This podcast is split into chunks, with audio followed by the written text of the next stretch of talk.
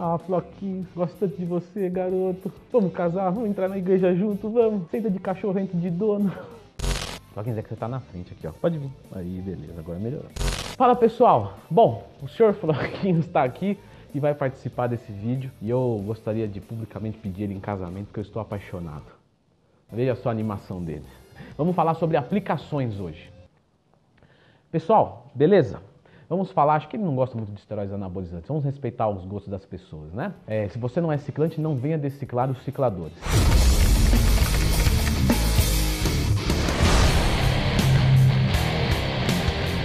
Então, vamos falar sobre aplicações. Isso é algo que eu vejo poucas pessoas falando, inclusive já vi algumas polêmicas, né? Vídeos de pessoas se aplicando, vídeos de, enfim, ninguém sabe de quem eu estou falando, né?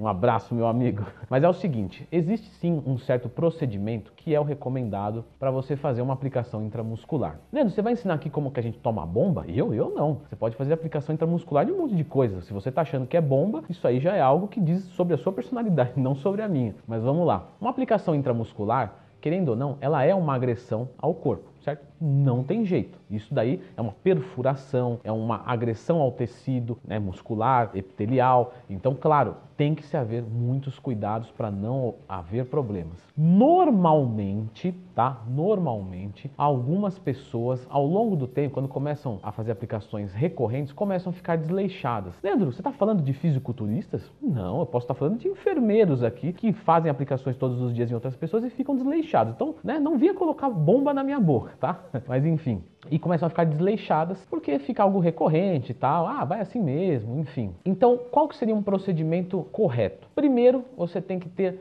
higiene. E apesar de que, ah, não, mas não dá nada, dá sim. Isso pode dar grandes problemas de infecção, abscesso, e você não vai querer ter esse tipo de problema. Então, no caso, uma higiene é obrigatória. Como que é feita essa asepsia? Simplesmente com álcool um, um, álcool comprado em farmácia, passado na região, tá? Isso aqui é um hipotético, passado ali, e você vai utilizar uma seringa nova, nunca, mas pelo amor de Deus, nunca reutilizar uma seringa. Isso é uma economia porca, porque a seringa é algo barato. Isso daí se você for agora, vamos falar de ciclo, se for de um ciclo, isso daí vai ser 5% o valor do ciclo. Então não faça economia porca, tá? O barato sai caro. Usou, descarte. O ideal é que você tivesse a seringa, que já vem com uma agulha, e uma outra agulha. Então você utilizar essa para perfurar a substância que você quer, né? O bujão. Então você perfura, ela já perde um pouquinho do corte, você tira, descarta ela, joga fora, pega a outra, coloca e com essa sim você vai aplicar. Então você fez, passou o álcool,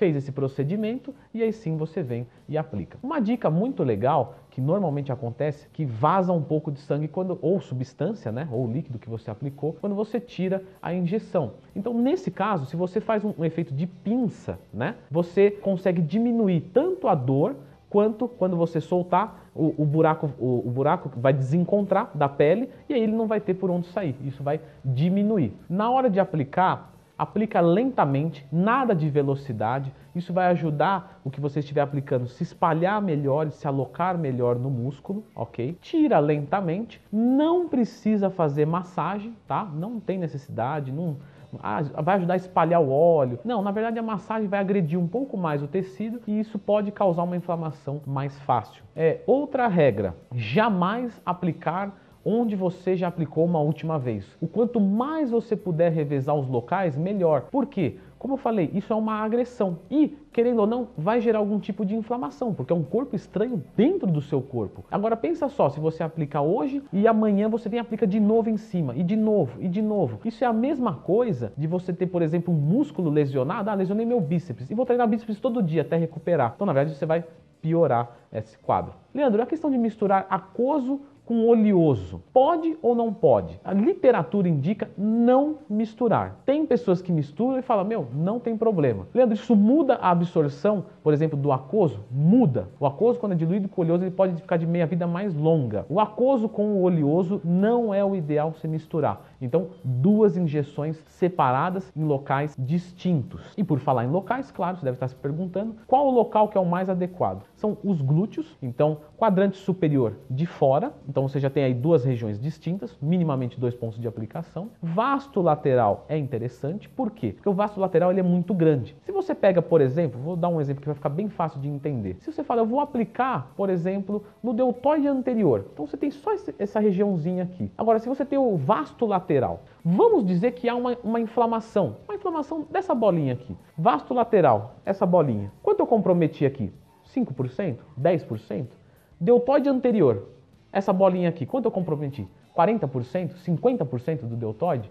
Então isso vai me gerar muito mais desconforto e muito mais problemas. Por isso que o músculo maior é indicado para uma aplicação. Lembrando que, Leandro, vou aplicar nas panturrilhas, no posterior de coxa que é gigantão. Toma muito cuidado porque passa ali um nervo chamado ciático. Se você acertar aquilo ali com força mesmo, paralisia. Então, muito cuidado com esse tipo de aplicação, certo? Com esse nervo ciático. Então, o ideal é glúteo, vasto lateral e, por último caso, o deltoide médio, se não houver mais locais de aplicação, o deltoide médio também pode ser utilizado. Anterior e posterior normalmente costuma inflamar muito, tá? Peitoral pouco utilizado. Bíceps, alguns atletas utilizam, mas ainda assim não é o ideal. Tríceps, idem, tá? Esses são os melhores locais. Leandro, posso aplicar no vasto medial? Posso aplicar? É, Existe a possibilidade, mas como eu estou te dizendo, glúteo, vasto lateral e em emergência, deltoide lateral são os mais indicados. Qual a quantidade que cada músculo aguenta? Isso é muito legal, isso é extremamente legal. Com certeza, se tiver algum enfermeiro aí, pode colocar aqui nos comentários. A recomendação é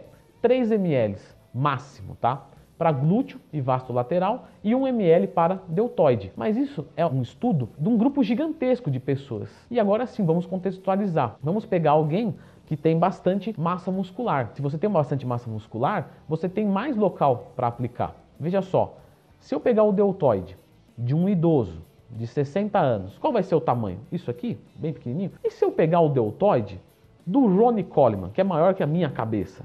Então, claro, não dá para dizer que vai ser um ml aqui, um ml lá. Essa é uma recomendação. Então, 3 para glúteo lateral e 1 para deltoide lateral. Mas, se você tem um deltoide muito gigante, se você tem o um vasto lateral muito gigante, você pode até aplicar mais, ainda que isso não seja nada indicado pela literatura de enfermagem, certo? Galera, locais. Existe um site que tem os locais de aplicação. Eu vou deixar aqui nos comentários, dá uma verificada, porque é mais fácil. Ali vai ter as fotos e cada local, vai ser muito mais simples de visualizar. Lembrando que eu estou falando aqui de aplicações intramusculares. Existem outros tipos que eu não abordei aqui. Vai ficar só, por enquanto, no intramuscular. Coloque aqui nos comentários se você, por um acaso, não estou falando de esteroide anabolizante, não. Estou falando no geral. Aquela bezetacil, aquela, né?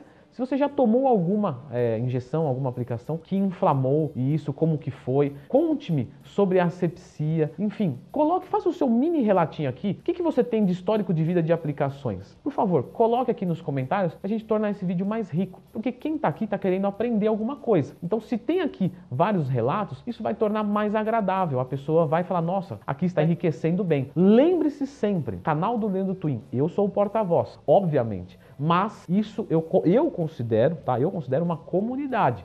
Ou seja, é um grupo de pessoas que querem aprender, onde eu sou porta-voz. Mas, se você quer aprender, tenha certeza que todo mundo que está aqui quer. Se você tem um relato, divida agora nos comentários para enriquecer esse vídeo. Se você quiser ser o meu aluno, é só acessar lendotwin.com.br, monta os seus treinos, tiro todas as suas dúvidas, enfim. Se tiver algum aluno meu, deixa aqui nos comentários um relato do que está achando da assessoria, de forma totalmente espontânea, tá? Leandro, eu acho ruim, falo que é ruim, eu acho que é bom, acho que é pode ficar à vontade. Eu não tenho medo do meu trabalho, beleza? Brigadão, valeu e até a próxima.